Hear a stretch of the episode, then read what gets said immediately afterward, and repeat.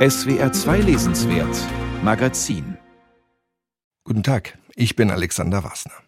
Siegfried Nero und der Lorbeerdichter. Literatur zur Stunde. So haben wir die Sendung heute genannt. Lorbeerdichter. Auf Latein heißt das Poeta laureatus.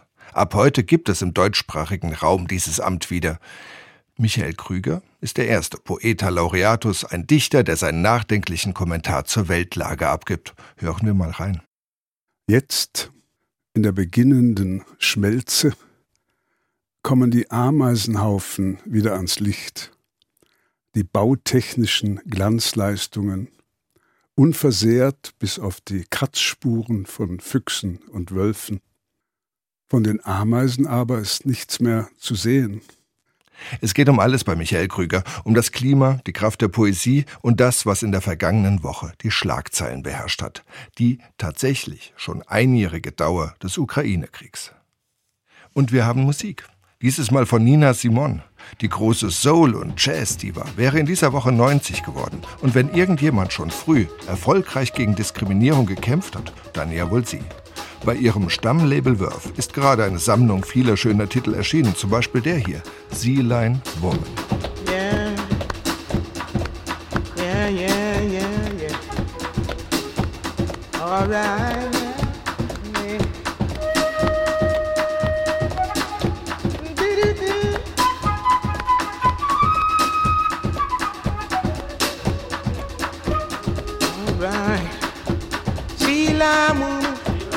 Drink coffee, she drink tea, and then go home.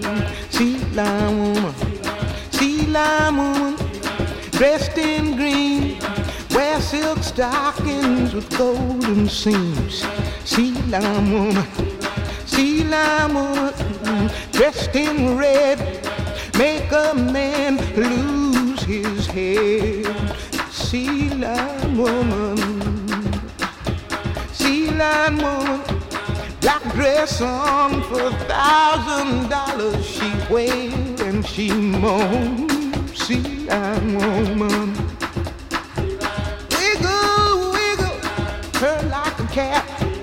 Wink at a man and he wink back. Now, child, sea line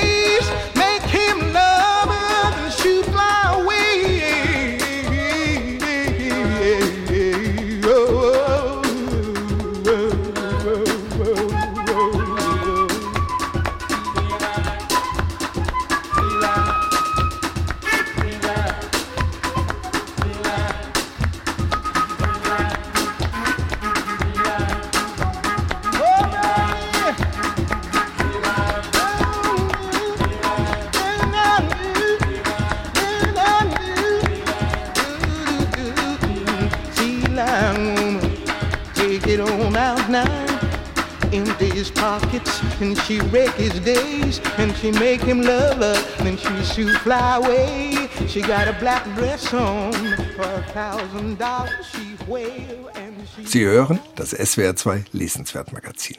Die irische Autorin Claire Keegan ist außerhalb Irlands immer noch eher ein Geheimtipp. Das könnte und ich finde, das sollte sich jetzt ändern, denn die Verfilmung ihrer Erzählung Das dritte Licht unter dem Titel The Quiet Girl wurde als erster irischsprachiger Film überhaupt für den Oscar nominiert, der in zwei Wochen verliehen wird. Der Steidel Verlag hat nun das dritte Licht in einer neuen, von der Autorin überarbeiteten Ausgabe in der Übersetzung von Hans Christian Oeser veröffentlicht. Und Christoph Schröder hat die knapp 100 Seiten lange Erzählung gelesen. Herr Schröder, was ist das für eine Geschichte? Ja, es geht um ein junges Mädchen, vielleicht sieben oder acht Jahre alt, das von ihrem Vater zu Verwandten auf einen Bauernhof an der irischen Ostküste gebracht wird. Dort soll das Mädchen, das keinen Namen bekommt, vorerst bleiben, weil seine Mutter erneut schwanger ist und die Familie schlicht kein Geld hat, um die Kinder durchzufüttern. Das sagt natürlich auch schon einiges über das Milieu, in dem diese Geschichte spielt. Und dort bei den Verwandten Mr. und Mrs. Kinsella heißen die, öffnet Ja. sich dem Mädchen eine ganz und gar neue Welt. Und das Berückende an diesem Buch ist unter anderem, dass uns als Lesern diese Welt ganz durchschnittlich vorkommt. Für das Mädchen aber ist es das Paradies. Es gibt Rhabarberkuchen und es gibt ein heißes Bad. Vor allem aber gibt es Zuneigung und Empathie ja. und Fürsorge und all das hat dieses Mädchen von ihren Eltern offenbar nicht erfahren. Man spürt an jeder Stelle der Erzählung, dass die Autorin was kann. Können Sie mir sagen, warum ich so begeistert war? Ich werde es versuchen. Ich glaube, das hat viele Gründe. Es liegt zum einen am Stil und an der Erzählweise der Autorin. Das Buch ist aus der Ich-Perspektive erzählt, sehr konsequent. Das heißt, wir wissen zu keinem Augenblick mehr als das Mädchen. Wir müssen uns diese Welt, in die sie hineinkommt, auch erst zusammensetzen und uns da langsam hineintasten. Und das bedeutet aber auch, dass wir als Leser erst einmal total verunsichert sind von dem, was uns erwartet. Und es ist wirklich unglaublich, wie viel Schwingungen und Erfahrungen und Aspekte in diesen knapp 100 Seiten hineingepackt sind. Es empfiehlt sich schon, dieses Buch langsam zu lesen, auch deshalb, weil es sonst so schnell vorbei ist. Ja, ich fand es auch spannend, mich dabei zu beobachten, wie ich das gelesen habe, weil ich weiß gar nicht, wodurch Claire Keegan das geschafft hat, dass ich so ganz aufmerksam und sorgfältig einfach jedes Wort lesen wollte. Ja. Es ist auch ein spannendes Buch, obwohl eigentlich so unspektakuläre Dinge erzählt werden, weil diese Spannung so geschickt aufrechterhalten wird. Wodurch denn? Ich glaube, es liegt an dem Timing, das Claire Keegan hat für Szenen. Sie weiß genau, wann sie etwas abbrechen muss, bevor man sich zu sicher sein kann, dass alles gut ausgeht. Das heißt, sie lässt immer so Lücken und Brüche, die dann im Nachhinein aufgearbeitet werden. Und deswegen ist das auch keine Idylle, weil wir permanent in dieser Anspannung sind kann das wirklich alles so gut gehen? Sind diese Pflegeeltern wirklich so gute Menschen? Ja. Oder passiert da vielleicht nicht doch noch etwas ganz ja. Schlimmes? Und es ist ja auch keine Idylle, weil auch diese Familie Kinsella, also die Pflegeeltern, haben ja ein traumatisches Erlebnis hinter sich. Das ja. wollen wir jetzt vielleicht nicht verraten. Das Buch spielt im Irland des Jahres 1981. Spielt die Zeit da drin eine besondere Rolle? Ja, wie immer alles bei Claire Keegan indirekt. Und ich glaube auch, dass das dritte Licht indirekt vielleicht auch ein Porträt eines zu diesem Zeitpunkt zumindest zerrissenen Landes ist. Im Fernsehen gibt es einmal einen Bericht, den Mr. Kinsella dann kurz referiert, dass wieder mal ein Gefängnisinsasse an einem Hungerstreik gestorben sei. Und gemeint ist damit der Hungerstreik republikanischer Gefangener in einem Gefängnis in Nordirland.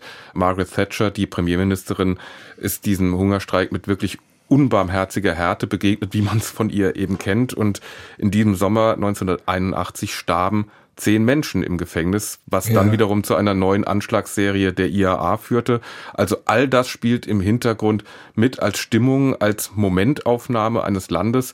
Dass dieses Land sich so entwickeln würde, wie es sich uns heute darstellt, konnte man ja nicht wissen. Aber zu diesem Zeitpunkt denke ich schon, dass dieses Land in Aufruhr war und dass es auch große soziale Ungerechtigkeiten gab, wie wir ja auch an der Geschichte dieses Mädchens dann sehen. Bei sowas merkt man dann auch, dass Claire Keegan selbst 1968 in Irland geboren wurde und dort aufgewachsen ist und deswegen natürlich die Stimmungen sehr, sehr genau weitergeben kann, ohne dass sie das jetzt ausdrücklich zu einem großen, recherchierten historischen Panorama ausbauen. Ja, muss. sie ist ja auch selbst auf einem Bauernhof aufgewachsen und wie man lesen konnte, als das jüngste von mehreren Geschwistern. Also man kann sich schon vorstellen, dass da auch möglicherweise autobiografische Erfahrungen eingeflossen sind. Das ist wichtig, weil es für die Präzision dieses Textes spricht. Darüber hinaus würde ich sagen, ist dieses autobiografische nicht von Bedeutung, aber es zeigt natürlich, wie genau dieser Text beobachtet ist.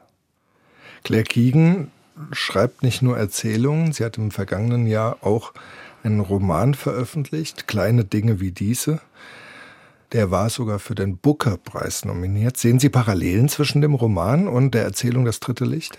Ja, es gibt Parallelen, ich glaube vor allen Dingen im Personal. Also abgesehen davon, dass auch kleine Dinge wie diese ein sehr kurzes Buch ist und ein ganz großartiges Buch, wie das dritte Licht auch. Aber ich glaube, was diese Bücher verbindet, ist, dass diese Autorin ein Gespür hat für sozial Schwache, für unterprivilegierte Menschen und die umhüllt sie so mit einer ganz zarten und leisen Empathie und Zärtlichkeit und es kommt niemals eine Sekunde auch nur ein Hauch von Sentimentalität dabei auf. Und diese Balance zu halten, das ist eine ganz große Kunst, finde ich. Und deswegen ist Claire Keegan auch wirklich eine große Autorin, die es jetzt endlich vielleicht zu entdecken gilt. Das wäre sehr schön. Jetzt noch eine Frage zum Schluss. Der Steidel Verlag. In diesem Verlag ist das Buch erschienen. Der Steidel Verlag ist der Verlag von großen sozialdemokratischen Autoren wie Oskar Negt und Günter Grass. Der Steidel Verlag ist auch der Verlag letztes Jahr gewesen von Annika Büßings Nordstadt. Mhm. Auch dieses Buch ist jetzt wieder wahnsinnig schön geworden. Ja. Es lohnt sich eigentlich schon in eine Buchhandlung zu gehen, nur um dieses Buch einmal anzugucken. Stimmt, ja. Und dem Kaufimpuls dann zu widerstehen, dürfte anstrengend werden.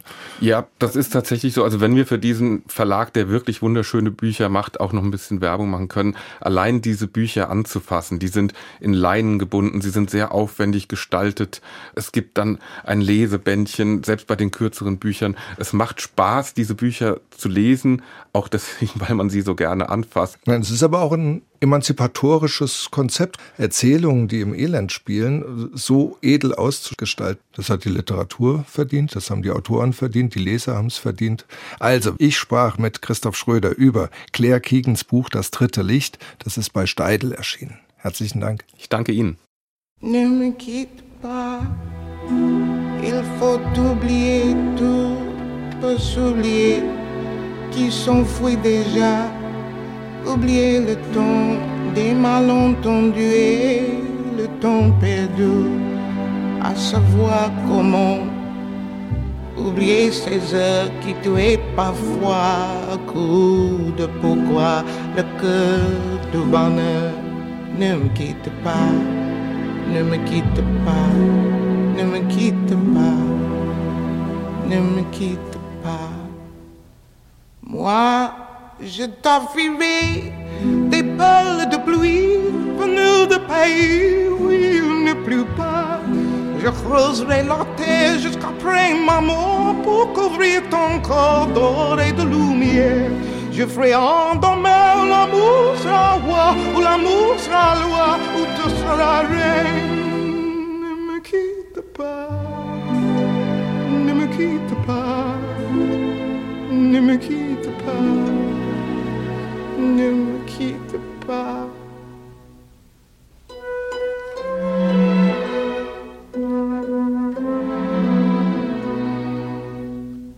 Ne me quitte pas, je t'inventerai des mots insensés que tu comprendras.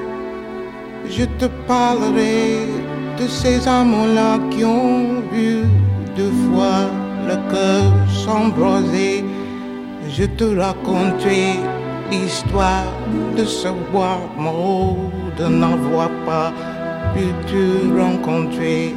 Ne me quitte pas, ne me quitte pas, ne me quitte pas, ne me quitte pas.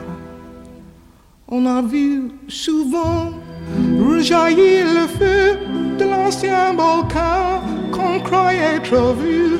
Il est parti des terres brûlées, donne plus de blé qu'en meilleur avril. Et combien le soir, pour qu'un ciel flamboie,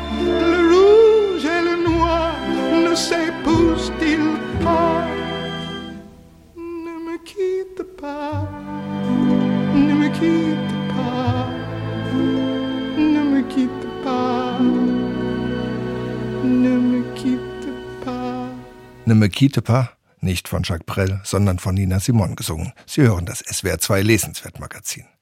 Die österreichische Autorin Theresa Preauer nimmt mit kühlem und analytischem Blick die Blasen unter die Lupe, in denen wir leben. Man kann das auch Milieus nennen.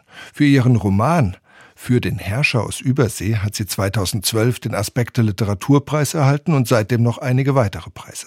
Der neue Roman heißt Kochen im falschen Jahrhundert und darin wird ein Abendessen zur Prüfung dafür, wo Gastgeberin und Gäste im Leben stehen. Stefanie Metzger hat das Buch gelesen und sie hat auch mit der Autorin gesprochen. Das gibt ja so diesen Satz, philosophisch, psychologisch, erwachsen geworden zu sein, heißt Gastgeber, Gastgeberin sein zu können und nicht mehr Gast zu sein. Und so steckt auch, finde ich, in diesem Einladen, im Speisen zubereiten, das steckt ja so viel an Aufwachsen, an Erinnerungen, aber auch an Vorstellungen, die wir uns über unser eigenes Leben machen. Und manchmal hakt es halt und passt nicht so zusammen und es sieht eben nicht aus wie im Kochbuch. Sondern fühlt sich an wie Kochen im falschen Jahrhundert. Bei Theresa Preauers Protagonistin hakt es gewaltig. Und es sieht überhaupt nicht aus wie im Kochbuch, wo heutzutage Gelassenheit, Weltoffenheit und Toleranz so üppig von den Löffeln tropfen. In der Mitte ihres Lebens angekommen, will diese Protagonistin endlich erwachsen werden, Verantwortung übernehmen, Gastgeberin sein. Und erlebt bei ihrer Einladung zum Abendessen doch vor allem das Ringen mit überkommen geglaubten Weiblichkeitsmustern, den Spagat zwischen offenem Haus als Nukleus eines größeren Friedens und spießigem Biedermeier. Und dass Essen und Kochen vor allem auch eines sind, Ausdruck dessen, wer man ist. Essen war ab da auch das. Ja, Geschmack, Wissen, Erfahrung, Abgrenzung, Distinktion. Oder war es das immer schon gewesen, nur eben weniger bewusst? Weil dieser Gastgeberin so vieles bewusst wird oder schwant, denn vielleicht stellt sie sich diesen Abend auch nur vor, lässt Theresa Preauer ihn dreimal beginnen. Dreimal der Empfang der Freunde in der frisch bezogenen Altbauwohnung, die Kartons noch nicht alle ausgepackt. Dreimal die Verhandlung des Gastgeberpaars um Schuhe ausziehen oder anbehalten. Die Verspätung wahlweise verteilt auf das geladene Ehepaar oder den Schweizer, den Freund. Das Menü des Abends, neben Lorraine viel Alkohol und Eis am Stiel, Gespräche über die Utopielosigkeit der jungen Generation, über politisch korrektes Sprechen und die Diskrepanz zwischen Reden und Handeln. Dazu Jazz aus der gemeinsam kuratierten Playlist, denn Jazz und Kochen passten einfach gut zusammen. Distanziert, verliebt ins Detail, fast protokollarisch erzählt Präauer von städtischen Akademikern, die um Individualität genauso bemüht sind wie um Zugehörigkeit zu einer Community. Das Mittel der Wahl Foodporn auf Facebook und Instagram.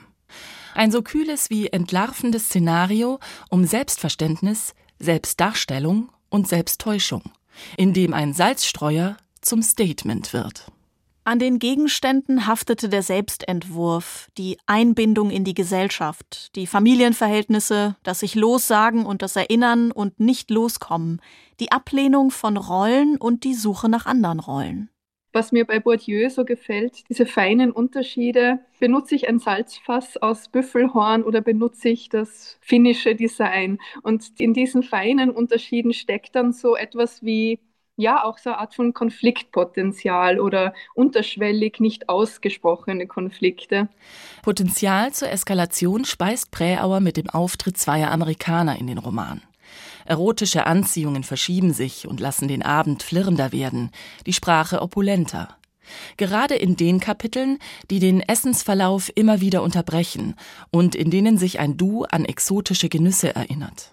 An das Kitzeln einer Artischocke in Rom, an das Glibbern der ersten Austern in Seattle, an gebackenen Fisch in Kopenhagen wo die weitere Dramaturgie des Abends hart am Klischee vorbeischrammt, weil die Autorin genau mit diesem spielt, gewinnen die reflektierenden Sequenzen an Intensität und Sinnlichkeit. Es ist ein literarischer Stil, den ich mir für dieses Buch auch umgeschnallt oder angelegt habe, der sich auch damit beschäftigt, mit so sehr lukullischen Abendbeschreibungen, sind eigentlich auch so, so dieses, dass sich so Paare treffen. Allein das Wort Ehepaar ist eigentlich so fast zu einem Genre zuzuordnen. Und ich spiele auch mit diesem Genre Abendessen und Ehepaar und so weiter.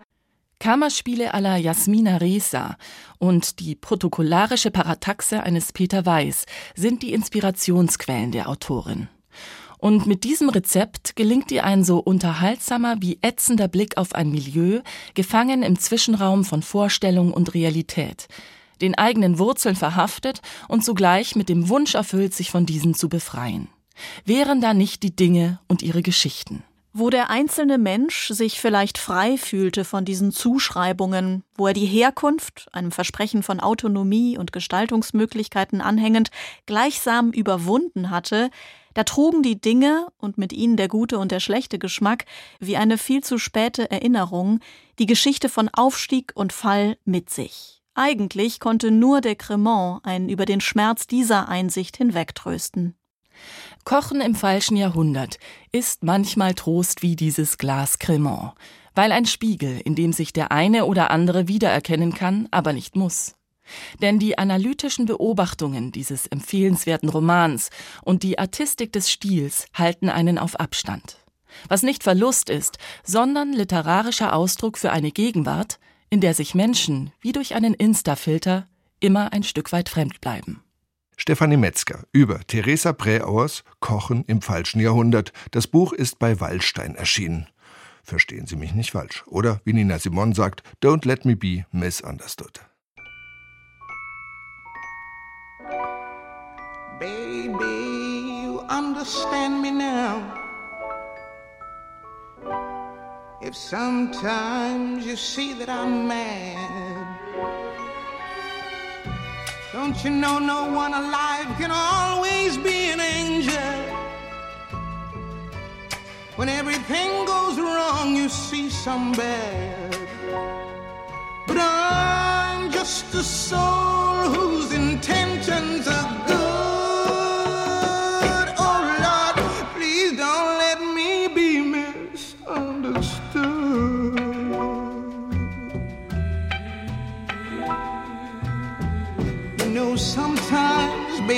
So carefree with a joy that's hard to hide. And then sometimes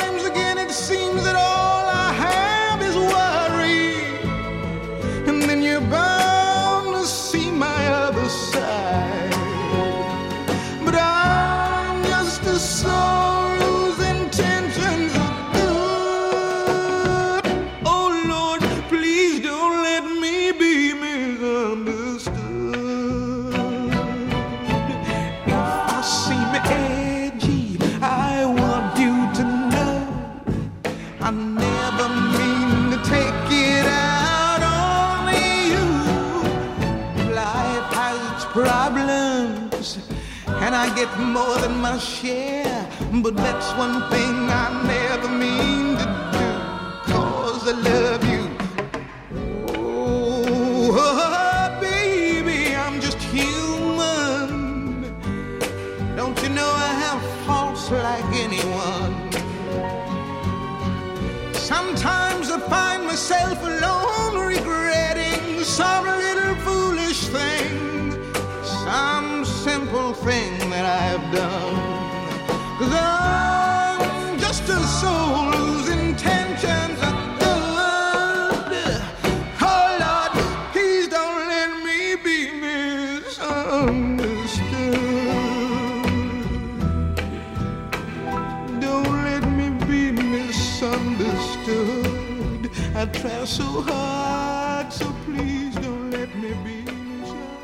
Ich hatte es schon angekündigt, im deutschsprachigen Sprachraum gibt es ein neues Amt für Dichter, den Poeta Laureatus, den lorbeerbegrenzten Dichter. So etwas gab es schon in der Antike. Im Mittelalter war zum Beispiel Petrarca Poeta Laureatus und jetzt gibt es einen für den deutschsprachigen Raum. Das Literarikum im österreichischen Lech hat auf Initiative der Schriftsteller Raul Schrott und Michael Köhlmeier 15.000 Euro jährlich für den ausgelobt, der einmal im Monat ein Gedicht zur Lage der Nation verfasst. Ich saß, Achtung, Compliance-Hinweis, mit beiden und einigen anderen in der Jury. Poeta Laureatus 2023 wird Michael Krüger. Lyriker, Lyrikexperte, beim Hansa Verlag 14-facher Verleger von Nobelpreisträgern und Trägerinnen und auch die könnte man ja in irgendeiner Form als verlorbert bezeichnen. Peter Handke hat gesagt, als er von der Würde Krügers erfuhr, das wurde ja auch Zeit. Ein Jahr lang wird uns Michael Krüger monatlich im SWR2 Lesenswertmagazin begegnen. Und vielleicht begegnen Sie ihm auch in anderen Radiosendern wie dem ORF oder in der Welt oder dem Standard in Österreich. Herr Krüger, erstmal herzlichen Glückwunsch. Dankeschön. Wie fühlt man sich als Poeta Laureatus? Na, ich bin natürlich glücklich über diese Auszeichnung, die es ja in vielen anderen Ländern gibt, ganz prominent in England und in den Vereinigten Staaten, wo ich auch einige der Dichter kannte, die dieses Amt bekleidet haben. Mark Strand, Joseph Brodsky, Ja. Charles Simic. Und weiß, dass das tatsächlich ein hohes Amt ist insofern, als man eine gewisse Verantwortung für ein Genre hat, für ein Jahr. Ja. Äh, denn nach wie vor gilt ja, dass nur ein halbes Prozent der Erwachsenenbevölkerung sich für Gedichte interessieren und es werden immer weniger. Ich habe mein ganzes Leben lang mit Gedichten verbracht. Ich habe sie gelesen, ich habe sie geschrieben, ich habe sie verlegt, ich habe sie übersetzt. Also die Gedichte gehören zu meinem Leben dazu. Jetzt sind wir natürlich sehr gespannt, wie das erste Gedicht, so haben Sie es auch genannt, das ist der Titel, wie das erste Gedicht des Poeta Laureatus klingt. Das erste Gedicht. Jetzt, in der beginnenden Schmelze kommen die Ameisenhaufen wieder ans Licht, die bautechnischen Glanzleistungen, unversehrt bis auf die Kratzspuren von Füchsen und Wölfen. Von den Ameisen aber ist nichts mehr zu sehen. Jetzt sehnt man sich nach den kräftigen Engeln, die Ordnung schaffen, wie sie einst die vier Ecken des Universums beschwerten, dass es nicht wegfliegt. Engel haben keine knöcherne Hirnschale, kein gekammertes Lager für die Erinnerungen, sie haben keinen Sinn für die unendlichen Lesarten des Krieges wie wir. Sie räumen nur schweigend auf, ohne Angst, sich zu verletzen. Sie fürchten allein Gottes Zorn, der uns nicht mehr anweht. Aber wir sind noch am Leben. Wir freuen uns, wenn die Sonne aufgeht über dem Bergkamm. Wir nehmen staunend wahr, mit welcher Sorgfalt der Fluss die Steine sortiert nach Gewicht und Größe. Wir sehen das helle Licht auf dem vom Wind gekämmten Moos des Hanges, und gewiss hoffen wir, dass alles, was hinter uns liegt, nur die Dämmerung des Tagesanbruchs war, wie die Dichter sagen. Gibt es ein anderes Wort für Revanche, das auch der Feind nicht missverstehen kann?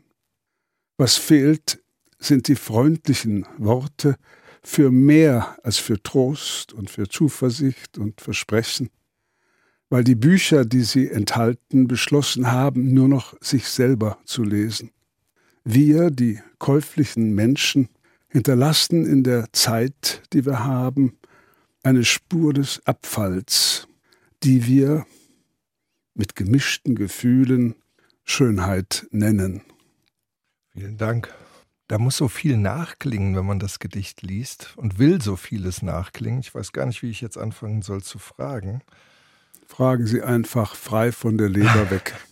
Was zuerst auffällt, sind, glaube ich, die Engel, die eine erhebliche Rolle dran spielen, obwohl sie heute doch nicht mehr so sehr modern sind. Sie erinnern so ein bisschen an vielleicht an Rilke, an die Duineser Elegien, die da überall mitschwingen in dem Gedicht. Ja. Dass die Engel gebeten werden, Ordnung zu schaffen. Mhm. So, wer, wenn ich schrie, hörte mich denn aus der Engel Ordnung? Die Zeile von Rilke kennt mhm. man, glaube ich. Sie ja, wirken Mann, etwas desillusionierter, ja. Mann glaube ich nicht, aber wir kennen sie. Bei Rilke haben die Engel ein gewichtiges Wort mitzureden, weil ich tatsächlich glaube, dass diese Gedichte mit zu dem Schönsten gehören, was in deutscher Sprache an Gedichten geschrieben worden ist. Und genau 100 Jahre nach dem Erscheinen der Duineser Elegien ja auch die Nähe zum Ersten Weltkrieg, unter dessen Eindruck Rilke geschrieben hat ja. und der Eindruck des Ukraine-Kriegs, unter dem Sie geschrieben haben, ja. natürlich auch relativ nah beieinander sind, oder? Ja, Rilke war auch von dem Ersten Weltkrieg so verstört, weil er sich das damals schon nicht vorstellen konnte, dass damals dieser Krieg tatsächlich begann und zu einem der schlimmsten wurde. Der Krieg ist eben etwas, was alles Poetische wegwischt. Was wollen Sie denn jetzt mit diesem Gedicht? Wollen Sie dem aktuellen Primat der Politik und des verständlichen Diskurses etwas entgegensetzen oder etwas dazufügen? Wir haben ja im Moment eine doch tiefgehende Diskussion was eigentlich in einem Gedicht passieren darf. Ja. Und Sie selber haben ja da in Ihrem Rundfunk eine also, Diskussion darüber angezettelt. Sie spielen damit an, dass wir hier beim SWR den Peter Huchel-Preis mitveranstalten, der genauso wie der Poeta Laureatus mit 15.000 Euro dotiert ist. Und den hat in diesem Jahr die sehr innovative Lyrikerin Judith Zander bekommen. Es gab dann viel Kritik im Netz, das sei überartifiziell, das sei verstiegen, sowas sollte man nicht auszeichnen. Man kann da schon teilweise von Hassrede reden. Äh, wie wichtig ist es denn Ihnen, verständlich zu sein? Ja, das ist ein äh, weites Feld. Peter Huchel, ich habe den Preis übrigens auch mal erhalten vor vielen Jahren. Ich weiß. Wir sind daran gewöhnt, eine Rede zu fordern, angeregt durch die sozialen Medien die für alle verständlich sein soll, ohne jede Anstrengung. Und das bedeutet aber, dass natürlich diese Leute, die da geschrieben haben, möglicherweise auch nie eine Zeile von Shakespeare gelesen haben und die Sonette von Shakespeare als vollkommen unverständlich bezeichnen würden. Das heißt, in unserer Kultur ist durch diese sogenannten sozialen Medien eine Möglichkeit geschaffen worden, alles, was an einer Kultur interessant ist, nämlich die Vielfalt, zurechtzubügeln oder die Forderung zu stellen, dass es zurechtgebügelt werden soll, um auf der breitesten Ebene verständlich zu sein. Das ist ein netter Vorschlag, wenn er ohne Hass geäußert wird. Ich hoffe, dass, wenn man dieses Gedicht liest, jedenfalls mal drei Minuten den politisch korrekten Diskurs verlässt und wenigstens drei Minuten seines Lebens sich in eine andere Denkweise hinein versetzt. Ich habe mal gesagt vor langer Zeit, es wäre schön, wenn in allen Parlamenten, Kirchen, Gewerkschaften, Schulen, Institutionen vor Beginn der Sitzung ein Gedicht vorgelesen wird. Weil ich glaube tatsächlich, dass dann jede Sprache, die darauf folgt, sich nicht an dem Gedicht messen lassen muss, aber doch versucht, ein bisschen von dieser allgemeinen Wortglauberei, wie sie natürlich im politischen Diskurs notwendig ist, vielleicht so auch, äh, wegfällt. Ein schöner Gedanke. Vielen Dank, Michael Krüger. Ich sprach mit dem neuen Poeta Laureatus, Michael Krüger. Das Gedicht nachzuhören empfehle ich übrigens ausdrücklich. Sie können es tun unter swr2.de. Da gibt es auch weitere Informationen zum neuen Dichteramt im deutschsprachigen Raum.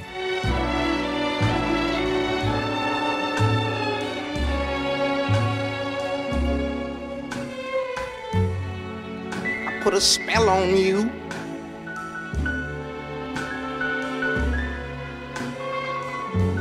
Cause you're mine.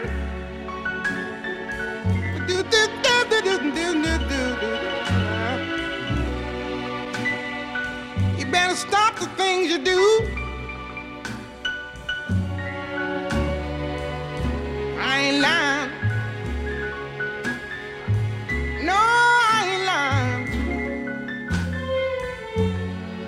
You know I can't stand it. You're running around. Know better, Daddy. I can't stand it cause you put me down. Yeah, yeah. I put a spell on you. Because you're mine.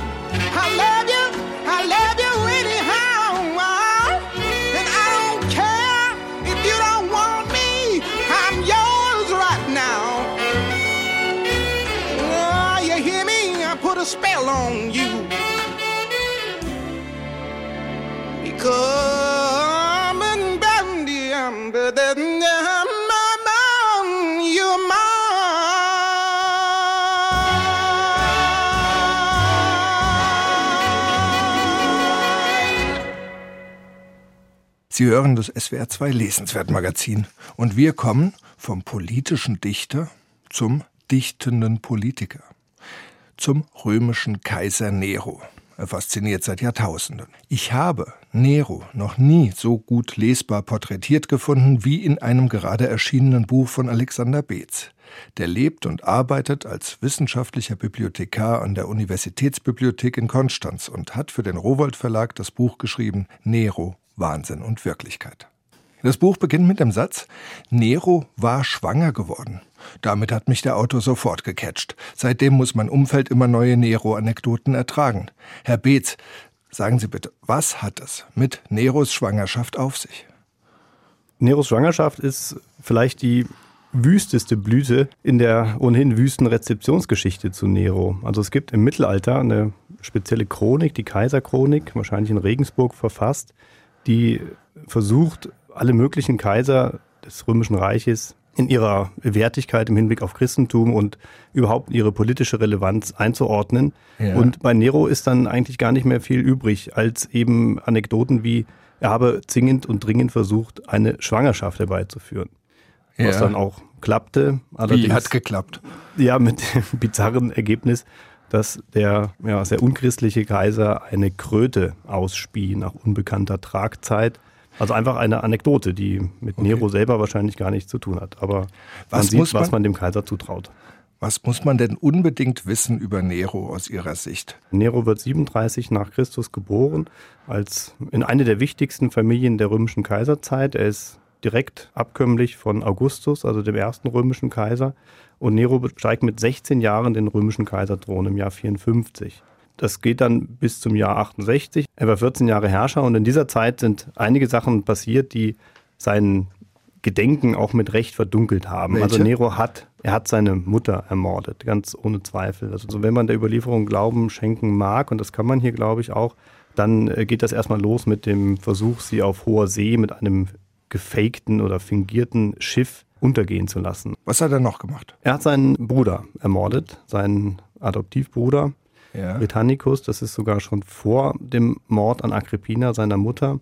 Wobei wir hier aber schon gleich wieder auf nicht dünnes Eis, aber doch eine gewisse Fragilität erreichen, was die Darstellung betrifft, weil der Tod von Britannicus ist wahrscheinlich nichts, was man dem damals 17-jährigen Nero jetzt ohne weiteres allein in die Schuhe schieben kann. Da gab es viel zu viele Leute an diesem Hof, beginnend bei Burrus oder Seneca, also dem berühmten Philosophen, die auch davon profitierten und die ein großes Interesse daran haben mussten, dass jemand Britannicus nicht auf den Thron kommt, wenn sie ihre Einflussmöglichkeiten bei dem jungen und formbaren Nero behalten wollten. Insofern, klar, der hat den Britannicus ermordet, ist als Kaiser auch in letzter Instanz verantwortlich, aber ohne ja, seine Berater hätte ja. er diesen Mord wohl kaum begangen. Okay.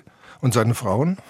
Ja, gibt es einige, wobei die entscheidende wahrscheinlich die Sabina Popea ist, also ja. eine spezielle Adlige auch mit besonderem Ruf in Rom, wunderschön, gut riechend. Also das ist alles sehr, sehr pittoresk ja. in den Quellen beschrieben. Und dann Männern ähm, durchaus interessiert. Ja, durchaus, genau. Wobei man da auch wirklich vorsichtig sein muss, erneut. Wir haben viel in dieser antiken Überlieferung mit Topoi zu tun, also mit mhm. Stereotypen. Mhm. Und die Frauen des julisch-claudischen Kaiserhauses, die überbieten sich grundsätzlich in ihrer Nymphomanie, also etwas verkürzt okay. jetzt formuliert. Okay. Wobei wir davon ausgehen können, dass Nero und Sabina Popea tatsächlich ein inniges Liebespaar waren. Und das heißt, er tötet ihre Vorgängerin und dann irgendwann sie selbst. Ja, ganz richtig. Warum? Also ich finde jetzt, dass sein Image durchaus zu Recht relativ mies ist. Ja, das ist auch richtig. Also wie gesagt, wir haben diese Taten, mit denen man auch kaum irgendwie gut, gute Stimmung machen kann. Aber auf der anderen Seite bleiben Fakten geradezu, die man als Fakten wenigstens bezeichnet, wie der Brand Roms oder eine Unzahl an Ermordungen von Senatoren, im Raum stehen, die man bei einem zweiten Blick möglicherweise nicht so ganz mit Nero in Verbindung bringen kann. Also Nero, nur um ein Beispiel zu nennen, ist sicherlich nicht der Kaiser, an dessen Händen das meiste Senatorenblut klebt. Das wäre falsch. Augustus hat deutlich übler gewütet ja. in seiner Zeit ja. des Aufstiegs, als er noch Octavian hieß. Und warum kam der besser beim, was weiß ich, bei der Nachwelt klar als Nero?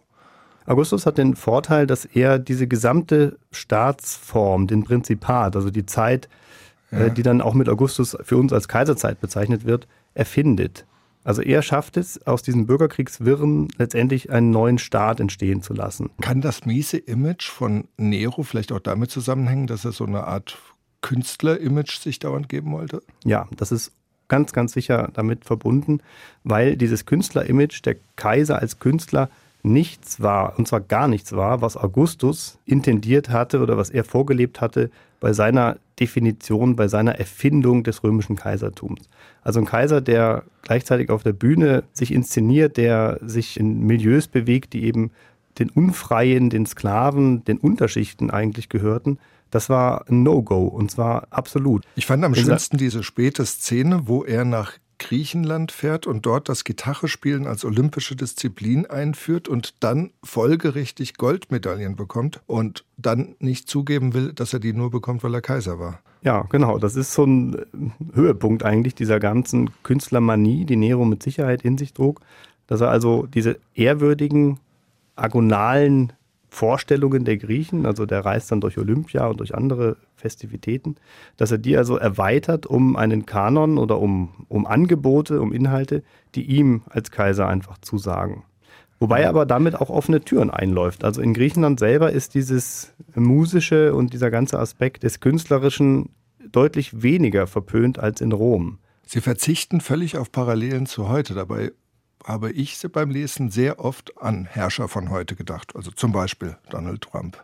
Ging Ihnen das auch so? Hatten Sie das beim Schreiben? Haben Sie das irgendwo zwischen den Zeilen versteckt? Ich habe es bewusst versteckt, ehrlich gesagt, weil mir ging es in der Tat so. Also natürlich ist der Versuch, Nero auch in vielen Bereichen in die Gegenwart zu holen, verführerisch. Aber wir haben halt doch mit einer eigenen Zeit zu tun. Die Antike steht halt sehr für sich. Sie ist sehr genuin, ist eine eigene Epoche, die in ihrem ganzen Funktionieren, glaube ich, oft nicht so recht in die Gegenwart zu transportieren ist. Ich sprach mit Alexander Beetz über sein Buch Nero, Wahnsinn und Wirklichkeit. Das Buch ist bei Rowold erschienen und weckt im Leser von heute mehr Parallelen zwischen Rom und der Gegenwart, als man sich das vorher vorstellen kann. Herzlichen Dank.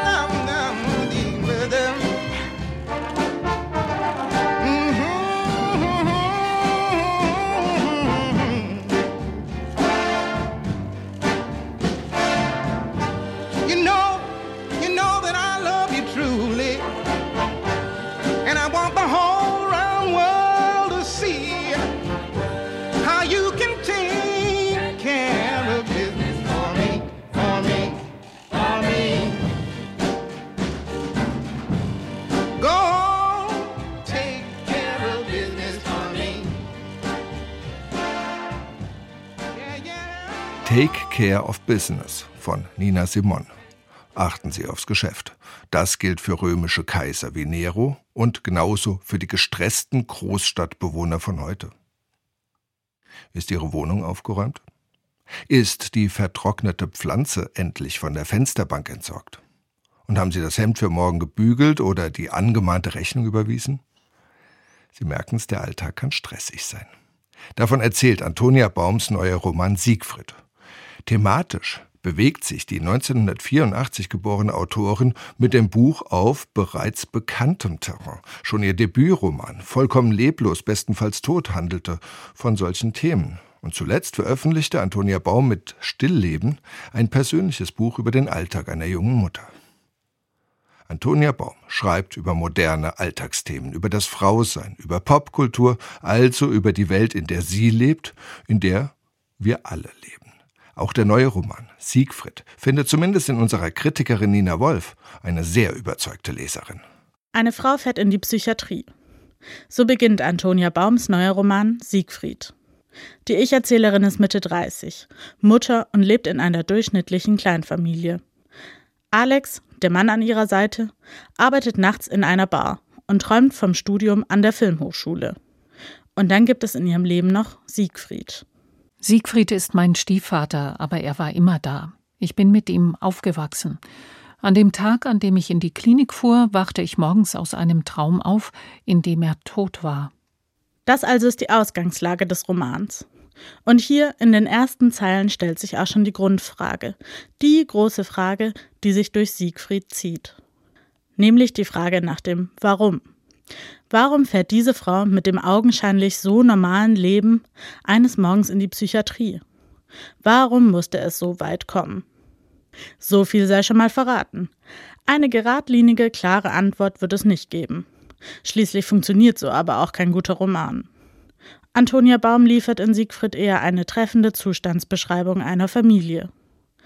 Dafür lässt sie die Lesenden in das Innenleben der namenlosen Protagonistin eintauchen. Ich bin das Problem, Geld ist das Problem, dachte ich. Ich ließ mich rücklings aufs Bett fallen und wiederholte flüsternd, so wie ich früher morgens vor der Schule noch schnell ein Gedicht auswendig gelernt hatte, was passieren musste, damit es weitergehen konnte. Das Exposé, das Treffen, die Sendung, das Waschmittel, der Kontostand. Ich musste Siegfried erreichen, ich musste mit Alex sprechen. Um halb sechs musste ich Johnny aus der Musikschule abholen, dann das Abendessen. Ich könnte auf dem Rückweg Pizza aus unserem Lieblingsladen mitbringen, was ich eigentlich nicht mehr machen wollte, um aufs Geld zu achten, aber das war jetzt auch egal. So entfaltet sich Stück für Stück ein Familienbild, das mit den kleinen und größeren Problemen des Alltags gespickt ist. Alex, der die Hochschulbewerbung nicht ausfüllt, sich dafür die Feierabenddrinks aber nicht entgehen lässt. Die Erzählerin ist eine Schriftstellerin mit Schreibblockade. Der Vorschuss reicht nicht aus. Der Verlag wartet auf die nächsten Seiten. Der Lektor, Schrägstrich Ex-Liebhaber, Schrägstrich Ex-Freund, bietet gönnerhaft seine Hilfe an. Das Geschirr stapelt sich im Waschbecken. Das Konto ist im Dispo. In der Beziehung läuft es nicht mehr. Der Betrug. Mental Load wäre wohl das große Stichwort des Romans. So bezeichnet man diese Alltagsaufgaben, die besonders auf Frauen in Familien lasten. In 45 Minuten würde ich den Tisch decken, Frühstück machen, die Tasche packen, die Waschmaschine füllen, meine Liste für den Tag schreiben und dann Johnny wecken, ihr beim Anziehen helfen, ihre Zöpfe flechten, später unbedingt Persil kaufen. Die mentale To-Do-Liste wird bei Antonia Baum zum Modus. Staccatohaft wieder und wieder wiederholt, sodass man beim Lesen gestresst aufblicken will und sich fragt, was muss ich noch erledigen? Vielleicht weil Antonia Baum die Situation, die sie im Roman behandelt, auch kennt? Schließlich ist sie, wie ihre Hauptfigur, selbst Schriftstellerin, Journalistin und Mutter. In ihrem neuen Roman beweist sie erneut ihr dramaturgisches Geschick und verwebt Stil mit Inhalt. Denn in Siegfried steckt viel mehr als nur eine übervolle Einkaufsliste, nämlich auch dieses Bourdieu-hafte Aroma, mit dem sich Antonia Baum neben Autorinnen wie Daniela Dröscher oder Christian Baron einreihen lässt. In den fünf Kapiteln verhandelt sie auch an ihren Figuren die Bedeutung von Herkunft und Habitus. Einmal an Alex, geboren kurz vor der Wende in Ostberlin, aufgewachsen in der Platte, der sich nie so richtig mit seinen Eltern versöhnen konnte. Er sagte, sie kämen ihm vor wie Kinder, die sich erschreckt hätten, als die Mauer fiel und sich von dem Schreck nicht mehr erholten. Es ging bei uns nur um Angst. Die haben alles aus Angst gemacht. Das Höchste, was man erreichen konnte, war Sicherheit. Und dann sagte er, traurig und mehr zu sich, dass sie ihm nie irgendetwas zum Leben hätten sagen können. Auf der anderen Seite die Ich-Erzählerin. Sie stammt aus einem Haushalt mit Designermöbeln und Alessi-Korkenziehern. Wohlstand, der vor allem dem titelgebenden Siegfried zu verdanken ist. Siegfried, der Stiefvater, der Unternehmer, der Patriarch, von dem sie sich zu emanzipieren versucht, an dem die sozialen Unterschiede in ihrer Beziehung aber schließlich erkennbar werden. Saß Siegfried mir irgendwo gegenüber, es waren meist Restaurants und Hotels, dann lagen sein Telefon, erst Blackberry, später das neueste iPhone, der Wirtschaftsteil, auf Buchformat zusammengefaltet, und manchmal ein oder mehrere Schlüssel, Hotelzimmer, Mietwagen, sein Wagen vor ihm. Es muss für ihn schwer einzuordnen gewesen sein, dass bei Alex nichts lag. Und auch hier entfaltet sich Seite für Seite, dass hinter dem, was auf den ersten Blick wie ein Ideal erscheint, eine Geschichte aus Gewalt und Schweigen steckt. Diese Geschichte erzählt Antonia Baum lakonisch und einfühlsam. Einen lauten Wumms gibt es im Plot des Romans nicht. Muss es auch nicht. Die Spannung entsteht durch die geschickte Konstruktion. Nicht chronologisch, die Zeitebenen überlappen sich, vieles wird wiederholt und die Leerstellen füllen sich nur allmählich. Man fühlt sich wie in einem Strudel, dreht sich im Kreis und wird langsam in die Katastrophe gesaugt. Literarisch verhandelt Antonia Baum in Siegfried aber in erster Linie Erfahrungen ihrer eigenen Generation, Erfahrungen von Frauen oder jungen Eltern. Dabei verurteilt sie nicht, und auch wenn sie keine universelle Lösung anbietet, findet sie passende Worte für die kleinen und großen Herausforderungen des Lebens. Ein gelungener Roman, der beim Lesen die eigene To-Do-Liste aus den Gedanken verdrängen kann. Nina Wolf über Siegfried, das neue Buch von Antonia Baum. Es ist bei Glasen erschienen. Sie hörten das SWR2 Lesenswert Magazin. Heute besprachen wir Bücher von, wie gesagt, Antonia Baum, von Claire Kiegen und Theresa Breauer und wir sprachen mit Alexander Beetz über seine Nero-Biografie. Alle Titel gibt es noch einmal unter swr2.de und da, wo es Podcasts gibt. Und da finden Sie auch das Gedicht und sogar im Video und nähere Informationen zum neuen Amt des Poeta-Laureatus an Michael Krüger. Ich bin Alexander Wassner, Technik der Sendung hatte Alexander Wimmer. Und jetzt hören wir noch einmal die große Nina Simon mit Feeling Good und das genau wünsche ich Ihnen einen schönen Abend. Birds flying high, you know how I feel. Sun in the sky, you know how I feel. Breeze drifting on by, you know how I feel. It's a new dawn, it's a new day. It's a new life for me, yeah. It's a new dawn, it's a new day. It's a new life for me. Ooh, ooh, ooh, and I'm feeling good.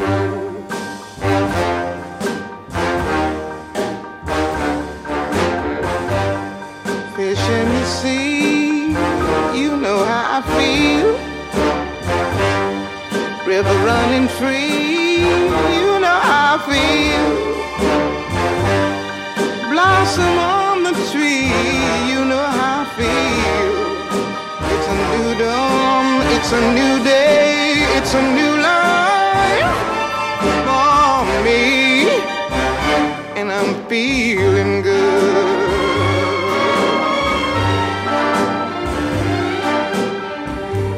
Dragonfly out in the sun. You know what I mean, don't you know?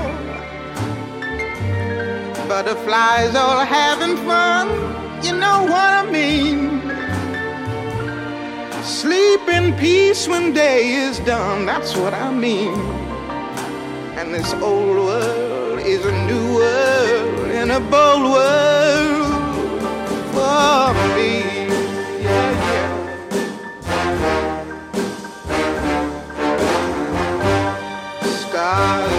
Shine, you know how I feel. Scent of the pine, you know how I feel. Oh, freedom is mine, and I know how I feel. It's a new dawn, it's a new day, it's a new life.